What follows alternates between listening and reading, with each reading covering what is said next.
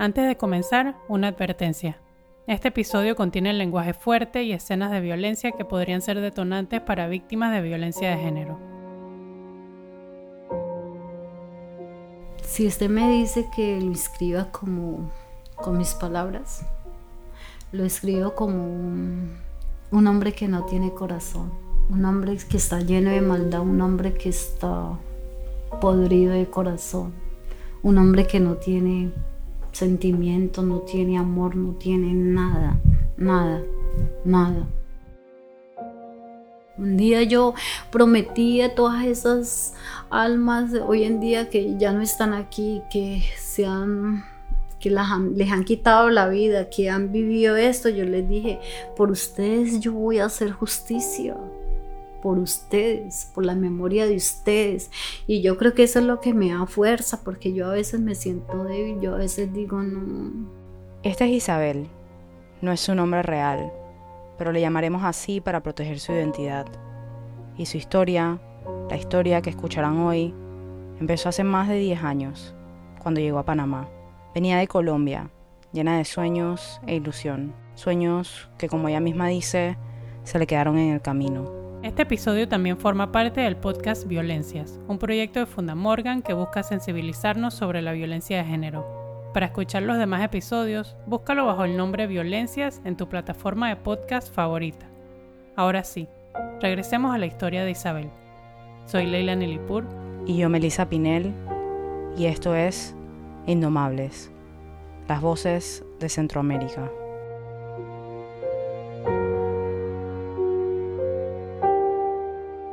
Vine a Panamá, entre comillas, supuestamente a, buscar nuevos horizontes, a hacer una nueva vida.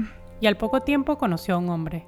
Él era estudiante de Derecho y sabiendo que ella iba a quedar indocumentada pronto, se ofreció a ayudarla con el trámite de emigración. Se frecuentaban bastante y eventualmente Isabel se empezó a enamorar. Comenzamos una relación porque me dio mucha confianza, una relación ya personal y a largo plazo pues íntima también. Esta persona me hizo creer que era un hombre, un hombre bueno, para mí era el hombre perfecto que yo había conocido en Panamá. Sin embargo, las señales de alarma no se hicieron esperar mucho. Un día salieron y y él me dijo, quiero que entremos a un casino. Y yo le dije, sí. Y yo le dije, ok, y nos fuimos a un casino, que es el primer casino que yo conocí en Panamá, que se llamaba Benetton. Allí pasaron un rato y luego Isabel le dijo que se quería regresar a su casa, pero la reacción de él la sorprendió. Entonces comenzó a decirme, usted lo que quiere es deshacerse de mí, irse para la casa no quiere salir conmigo, le da pena. Y yo le dije, no, a mí no me da pena. Solo que mm, quiero irme para la casa, no quiero estar aquí. Cuando por fin accedió a llevarla a la casa, le pidió que se esperara, que él le abriría la puerta del auto, pero no era exactamente por galantería. Lo primero que él hizo fue jalarme los pies y arrastrarme contra el piso de, del estacionamiento. Cuando yo reaccioné, yo le dije, ¿por qué estás así? Y me dijo, vete, vete, vete, no quiero hablarte, vete, haz lo que te da la gana. Entonces, entonces yo, yo me bajé asustada. Aún asustada, pues también me dio como cosita de dejarlo ir porque pues yo sí tenía un sentimiento hacia él. Al otro día, como si nada, fui y me buscó y me dijo que lo perdonara, que no sé por qué él había hecho eso. No tenían mucho tiempo saliendo, así que ella le dijo que no quería volver a salir con él. Me decía, no, no, perdóneme, perdóneme, esto ya no va a volver a pasar. Eh, le di la segunda oportunidad, la cual me pesa en mi alma. Poco tiempo después, él le pidió matrimonio. Ella no estaba tan segura. Todavía le pesaba el recuerdo de la vez que la arrastró por el estacionamiento pero él la convenció. Le recordó que ya le había pedido perdón, que le había prometido que no volvería a suceder, y ella se confió. Estaba contenta. Pero la luna de miel fue breve. Al pasar el tiempo, cuando ya nos casamos, esta persona comenzó a tratarme muy feo. Ya palabras obscenas, vulgares, que las colombianas eran unas perras, que todas las colombianas éramos unas putas, que solamente venían acá a Panamá a sacarle plata a los hombres y a querer casarse para los papeles. Eso me hacía sentir a mí muy impotente y me hacía sentir muy, muy, muy mal. La empezó a llevar a su casa de playa, a cuatro horas de la ciudad de Panamá. La dejaba encerrada allí y se iba a hacer sus vueltas. Al inicio, cuando ella le cuestionaba que la dejaba ahí encerrada y sola, él le hacía ver que había sido un error. Pero a pesar de las promesas, aquellas donde prometía que no volvería a suceder, las cosas fueron empeorando. Comenzó a, a, celarme ya, a, decirme cosas más vulgares, eh, hasta el punto de cogerme a la fuerza, tener relaciones conmigo a la fuerza. Ahí fue cuando me comenzaba a golpear. Un día la sacó del apartamento y trancó la puerta para que no pudiera entrar. Ella se quedó sentada afuera por horas. En ese tiempo vivían con un compañero de su esposo. Cuando llegó el compañero a las 10 de la noche y la encontró sentada afuera, le preguntó que por qué estaba allí. Mm, me dio hasta pena decirle. Y me dijo, ¿qué hacía ahí afuera? Y le dije yo, ah, no, aquí pensando. Y entonces él abrió y me dijo, entra o quiere quedarse ahí. Yo le dije, me quiero quedar acá. Al ver a su compañero llegar al apartamento, el esposo de Isabel salió a buscarla y a decirle que entrara, amoroso, como si nada hubiese pasado. Para ella eran muy confusos y dolorosos esos cambios tan bruscos en su forma de tratarla. Eh, yo no entiendo por qué se me saca. Y, y, llega su amigo y como si nada hubiera, no, mi amor, yo te amo, yo te quiero, no me pares bola, no me pares bola, no me hagas caso. Eso es, mm, a veces yo hago las cosas sin, sin pensarlo. Yo decía, ok, y siempre le perdonaba y siempre volvía a empezar desde cero porque él hacía que, a mí se me olvidara las injusticias que él hacía conmigo. Al día siguiente fue al centro médico de Curundú. Le quedaba cerca del apartamento y ella no se atrevía a irse muy lejos. Al llegar pidió atenderse con un psiquiatra, pero el doctor del centro solo atendía por cita y le dijeron que debía regresar otro día. Isabel les suplicó, les dijo que necesitaba atenderse con alguien ese mismo día. Entonces me dijo, bueno, hagamos una cosa. Espérelo ahí sentadita mientras él termina de hablar con la paciente. Y yo, ok. Pero yo calculaba y yo, Dios mío, este hombre va a llegar a la casa, no me va a encontrar este hombre. Y cuando el doctor la pudo finalmente atender, ella le dijo, tengo miedo. Entonces me dijo, ¿por qué? Yo le dije, tengo miedo porque yo me casé con mi pareja y yo vivo con él, pero él actúa y hace cosas que me lastiman. Y comencé a llorar, a llorar, a llorar, que hasta me dio mucha pena de, con ese doctor. Después de escuchar su historia, la instrucción del psiquiatra fue clara. Ahorita vas a la fiscalía y coloca una demanda ese doctor me dio como mucha fuerza, como yo pensé que estaba sola en Panamá. Isabel fue directamente a la fiscalía, pero mientras esperaba le entró una llamada de su esposo. Ay, hola, ¿y dónde estás? Papi, papi, estoy aquí, estoy aquí en el centro médico, en el centro médico. ¿Qué haces? No, que me dio un dolor y yo corrí. Cuando ahí mismo, ya voy para allá, sí, sí, sí. Y ahí mismo yo esperé que él llegara para que él viera que yo estaba donde yo le decía como dos, tres veces hice, intenté poner la demanda, pero él me tenía así en el celular, así, régimen militar. No me daba tiempo de nada. Hasta que un día dije, no, yo ya no voy a aguantar más esto. Isabel finalmente logró poner la denuncia en la fiscalía, pero se encontró con algunos dilemas. Primero, cómo llevar pruebas del abuso. Y segundo, dónde escondía los documentos de la denuncia si vivía con el denunciado ya me recibieron la denuncia y me decían las pruebas. Y yo le decía, cuando él me golpea, él me lleva a la casa de la playa y me encierra.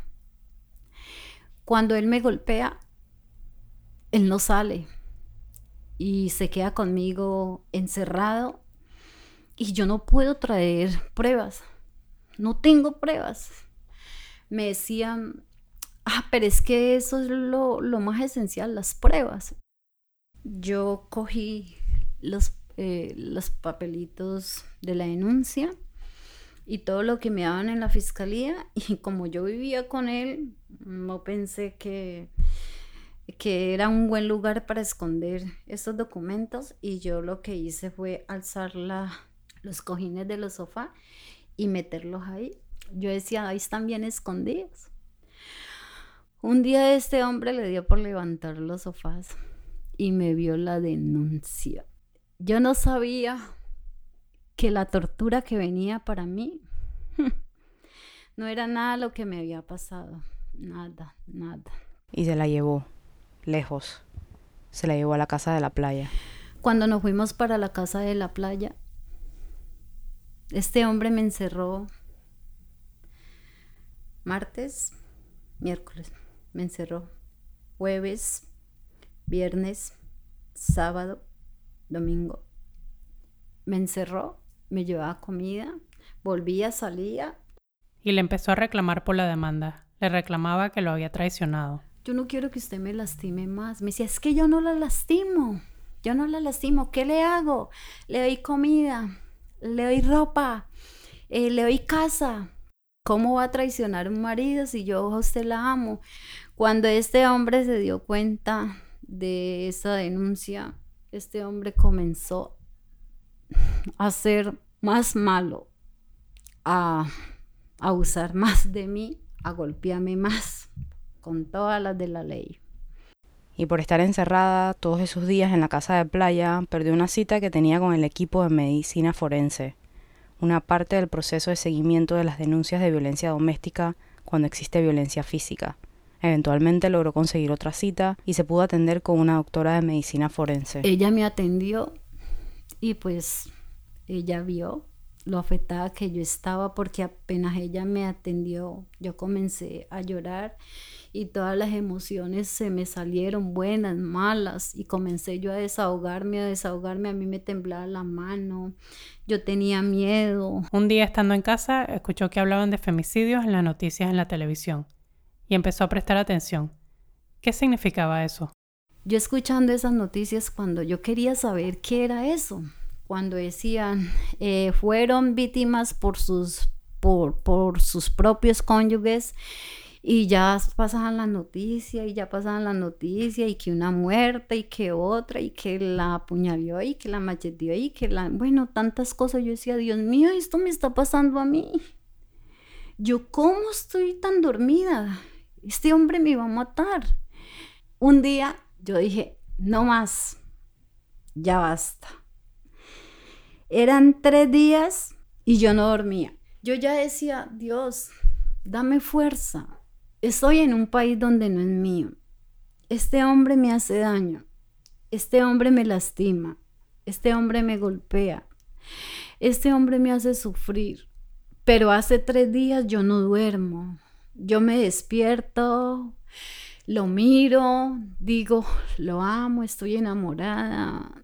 A veces me asusta, a veces me da miedo. Yo no soy feliz. Yo no soy feliz porque él me hace daño, porque él me lastima. Yo cómo puedo permitir, cómo puedo permitir, me siento sucia, me siento la mujer sucia, la mujer más detestable de este mundo. ¿Cómo puedo permitir dormir con un hombre que me lastima tanto que me hace daño? Un día me tiré al piso llorando, arrodillada mientras él dormía, diciéndole a Dios, Señor, si tú existes, si tú existes, si tú en verdad existes, no quiero seguir viviendo este infierno. Por favor, levántame. Levántame, Padre Celestial. Te lo prometo. Sácame de esto. Y si no me saca esto, yo misma me voy a suicidar. Donde yo no me hubiera levantado, yo hubiera tomado una locura de hasta hacerle daño a él y hacerme daño a mí porque ya no aguantaba más, ya estaba cansada de los abusos. Una cosa es lo que uno cuenta y otra cosa es lo que uno vive en carne propia. Ese infierno, ese mundo oscuro. Después de esos tres días en que tocó fondo, Isabel tomó la decisión de buscar una fuente de ingresos propios. Le dijo a su esposo que quería empezar a trabajar para poder enviarle dinero a su hija en Colombia. Tenía unas amigas colombianas que hacían papas rellenas y empanadas y salían a venderlas. Al principio él se resistió, pero Isabel logró convencerlo. Sin embargo, no fue tan fácil. En el afán de controlarla, empezó a vigilarla a escondidas. Una vez un cliente le avisó que había un hombre actuando de forma sospechosa.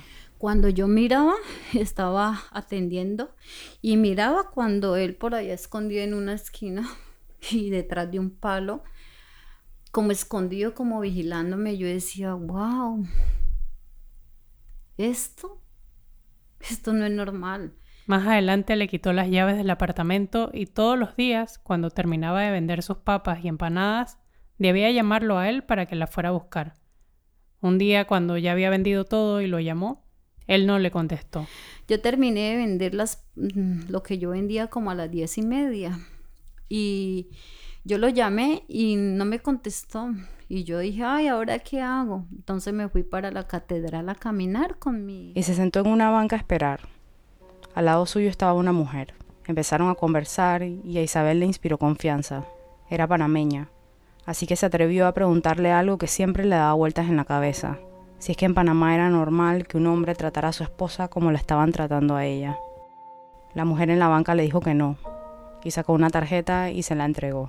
Cuando ella me dio esa tarjetica, ahí decía licenciada Jennifer Delgado, Defensoría del Pueblo. Y me dijo, cualquier cosa, búsqueme ahí. Era la directora de protección de los derechos de las mujeres en la Defensoría del Pueblo. Y desde ese momento, desde esa coincidencia en una banca de la Plaza Catedral, Jennifer se convirtió en una de las personas que acompañaría el caso de Isabel hasta el final. En ese punto de la historia suceden una serie de eventos que podrían resultar confusos, pero que están relacionados con el ciclo de violencia. Como parte de este ciclo, las mujeres muchas veces intentan salir de la situación que están viviendo, pero regresan, nuevamente, por distintas razones, como la dependencia emocional y económica, pero también la presión de la sociedad, aquello que las mujeres escuchamos toda la vida, que el amor todo lo puede y que todo lo perdona, que la familia es para siempre. Y es que como parte del ciclo de violencia, después de una agresión suele venir una etapa de conciliación. Es una fase en la que el agresor se muestra arrepentido, pide perdón, promete cambiar y es muy cariñoso. Pero eventualmente acaba esta etapa y vuelve a iniciar el ciclo de violencia. En uno de estos intentos por escapar del ciclo, Isabel se fue a la casa de una amiga. No pasó mucho tiempo antes de que él averiguara dónde estaba y se fuera a buscarla. Cuando la encontró le pidió que lo acompañara a un sitio, pero Isabel no quería. ¿Por qué no me acompañó? Yo le dije, no, vaya, a mí ya no me nace hacer cosas con usted. Usted ya me está matando el amor. Entonces ahí mismo llegó y me dijo, ¿vas a ir conmigo? Y yo le dije, no voy a ir. Este hombre me ha cogido con el cable de la plancha. Me tiró a la cama y me ha cogido con el cable de la plancha y me pegó en la espalda tan fuerte con ese cable que yo vi el diablo. Ella logró escaparse y se fue corriendo a una estación de policía que le quedaba cerca. Cuando contó lo que le sucedía, la enviaron a una corregiduría para que interpusiera la denuncia por violencia de género. Luego de tomar la denuncia, la enviaron a su casa. Otra vez irme para mi casa. No, Dios mío, yo no tengo dónde vivir. ¿Dónde voy a vivir si este hombre me está haciendo mi vida un infierno? Así que decidió regresar a la casa de su amiga a recoger su ropa y sus documentos para buscar otro sitio a donde ir. Cuando yo voy a buscar mi maleta, supuestamente mi maleta, ese hombre se la había llevado en el carro, no sé para dónde la guardó con mi ropa. Y yo, Dios mío, ¿ahora qué hago? Sin ropa, sin papeles, porque él siempre andaba con mis papeles. Cuando yo le decía, por favor, entrégueme mi ropa, necesito que me entregue mi ropa. Ah, no, esa la mandé para Chiriquí, supuestamente. Pero ¿por qué para Chiriquí? No, yo no quiero que usted se vaya, yo no quiero que usted se vaya, yo no la quiero dejar, no quiero que usted me deje. Isabel estaba en una situación muy vulnerable y se regresó a vivir con él. Un día se estaba preparando para salir a vender sus papas rellenas y empanadas cuando se dio cuenta que la puerta estaba con llave. La computadora estaba abierta en la mesa y ahí tenía un mensaje de él. Perra, ya te vas a ir con el otro te está esperando. Vas a ir a desayunar, prostituta. En ese momento, él le había quitado el celular, pero por suerte se le había olvidado desactivar el teléfono inalámbrico. Ella, que ya presentía algo malo, agarró el teléfono inalámbrico y se encerró en el baño. Cuando él llegó y se dio cuenta de que se había encerrado, empezó a cuestionarla. ¿Qué estás haciendo? No, no, no, papi, tengo un dolor, tengo un dolor horrible, tengo un dolor, wow, no aguanto, no aguanto. ¿Qué estás haciendo? No, papi, tengo un dolor. Y yo cogí así el teléfono. Isabel intentó llamar varias veces a la policía, pero no lograba terminar de dar la información y colgaba. Tenía miedo de que él se diera cuenta del otro lado de la puerta del baño. Mm, estación de policía, sí, por favor, por favor, ayúdeme, no puedo dar más nada, por favor, ayúdeme. Eh, ¿Con quién hablo? Aló, aló, aló, aló, ¡pum! Yo colgué. ¿Qué estás haciendo? Y yo, no, papi, estoy aquí. Yo, Dios mío, este hombre se da cuenta que yo estoy llamando, este hombre me coge, me quita este teléfono y me lo mete por aquí. Y yo decía, Dios mío, no puede ser hoy, tiene que ser hoy, tiene que ser hoy, hoy, hoy, Dios, yo te pedí mucho, mucho, mucho, yo te pedí sabiduría e inteligencia, por favor, Señor. Hoy va a ser mi día, hoy va a ser mi día. Cuando ahí mismo llegué y volví otra vez a marcar. Esa vez sí logró pedir ayuda a la policía y dar sus datos completos y su dirección. Le dijeron que ya iban para allá. Eh, yo creo que ellos demoraron 20, 25 minutos, 30 minutos. No sé cuántos demoraron, pero para mí fueron tres días, tres años. Cuando yo siento que él me dice, llamaste a la policía. Cuando yo le digo, no, no, no, no, no, yo no llamé. Sí, llamaste a la policía. Cuando este hombre me coge el cabello y me lo enreda así en el brazo de él. Y a como me coge en el cabello y me enreda en el brazo de él, me jala la cabeza así. Hoy no te la perdono. Cuando él me dijo, no te la perdono, yo comencé a gritar. Le dijo que la iba a matar y empezó a golpear su cabeza contra la pared del baño pero la policía llegó y empezó a tocar la puerta. Comenzaron a tocar. Ya sabemos que está ahí. Ya sabemos que está ahí. No le vaya a hacer daño. Dañen la puerta, dañen la, la, puerta de hierro. Yo sentía que decían así cuando yo, uy, Dios mío bendito. Con la policía ahí, él empezó a actuar como si nada estuviese pasando, pero la policía quería escuchar la versión de ella. Señora, venga un momentito. ¿Qué le estaba haciendo? Y yo, golpeándome. No, no, mami, estábamos hablando, ¿cierto, mi amor? Estábamos hablando, me tocaba el cabello así como para intimidarme. Y yo llorando le dije, no, no estábamos hablando, me estaba golpeando, me tenía encerrada, me tenía golpeando. Él me maltrata, él me golpea, él abusa, él abusa de mí. Él ya me ha hecho muchas cosas, yo ya no aguanto más, por favor, ayúdenme, ayúdenme.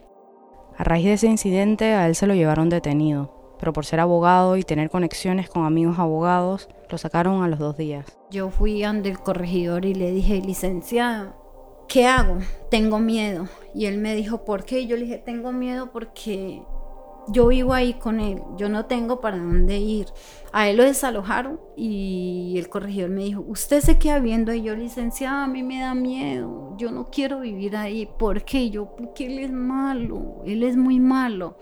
¿Qué pasó? Que después de estar preso, a él lo, lo, lo hicieron alejar de mí y le pusieron una boleta de alejamiento.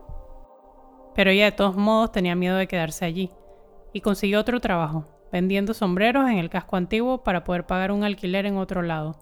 Aún así, el hostigamiento continuó. No tardó en ubicarla en el negocio de venta de sombreros y en acercarse a ella. Y me decían, qué bonito este. ¿Cuánto vale este? Hace vale 45 dólares. ¿Cómo me queda? Bien, bien, le queda bien. ¿Me lo va a comprar? Me lo va a comprar. Perra prostituta. Te lo voy a robar. Págalo. Trabaja para que pagues lo que yo te voy a robar. Y yo me quedo así. Yo no. Al ver lo que sucedía, el dueño del negocio la despidió. Le dijo que tenerla allí solo le iba a ocasionar problemas.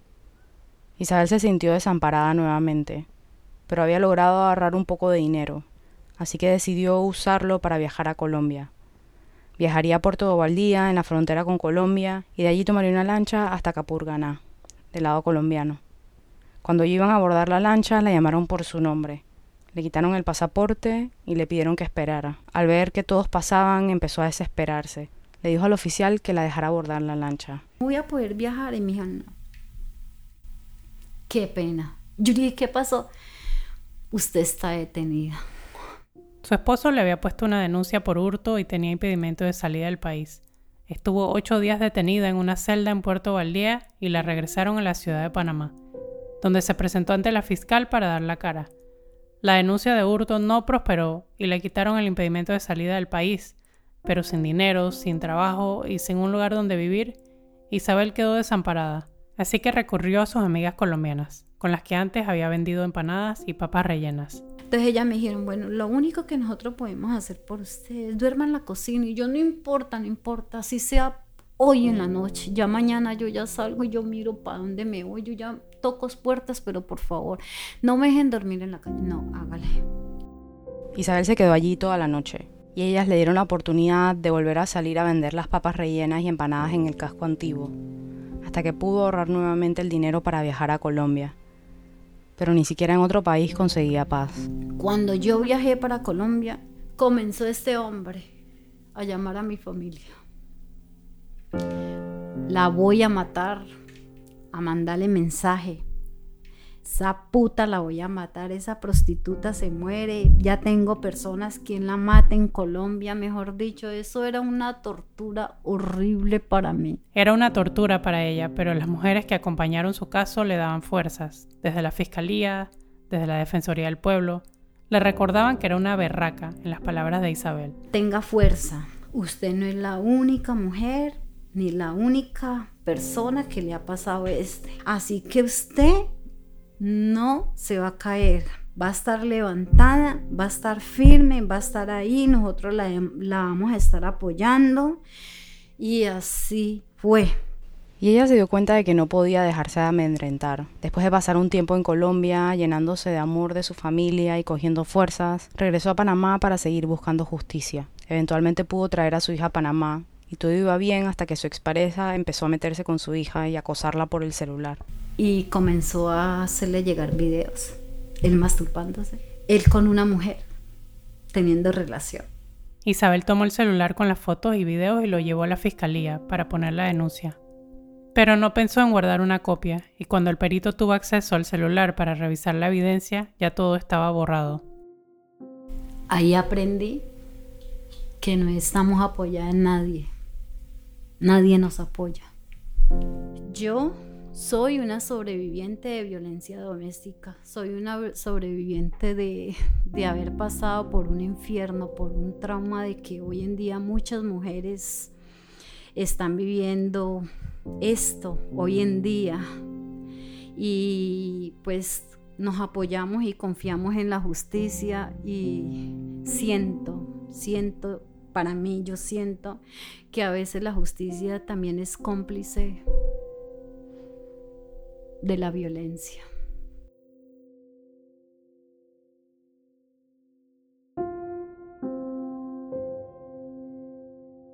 Ya son 10 años desde que Isabel puso la denuncia por violencia de género. En ese tiempo, a pesar del apoyo que ha recibido, ha tenido momentos de desesperación.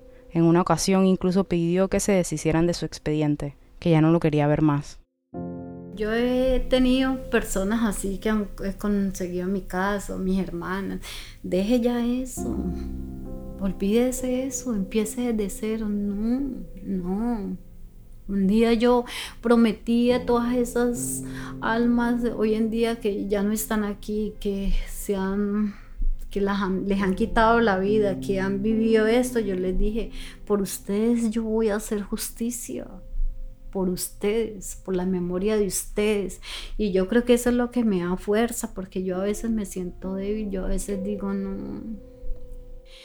Y demostrar y decirle a muchas mujeres que por más que nosotros veamos que estamos tocando fondos, que estamos viviendo un infierno donde nosotros no queremos estar, pero nos metieron, por favor, salgan, levántense de ahí, no permitan, no permitan que nos maten lentamente en vida. En 10 años su demanda ha avanzado muy poco, debido a que su agresor ha utilizado sus conexiones políticas, sus conexiones en el mundo de las leyes y distintos recursos para retrasar el proceso y no presentarse en las audiencias. Hoy en día casos como el de Isabel se manejan con un nuevo sistema de justicia, el sistema penal acusatorio, y los procesos ya no suelen tomar tanto tiempo. Sin embargo, en la última citación, finalmente ocurrió lo que Isabel anhelaba hace años, y aunque todavía el proceso continúa, puesto que aún falta esperar una sentencia, a ella le ha levantado un peso de los hombros. Hoy sí pasó, hoy sí hubo la audiencia. Hoy lloré, lloré, me desahogué lo que tenía guardado en 10 años, que era dolor, sufrimiento, angustia, ansiedad, desespero, e impotencia. Por fin Dios escuchó mis súplicas. Hoy estoy contenta. Estoy, ¿cómo se dice? Me siento liberada. Siento que toda esa carga de 10 años la descargué.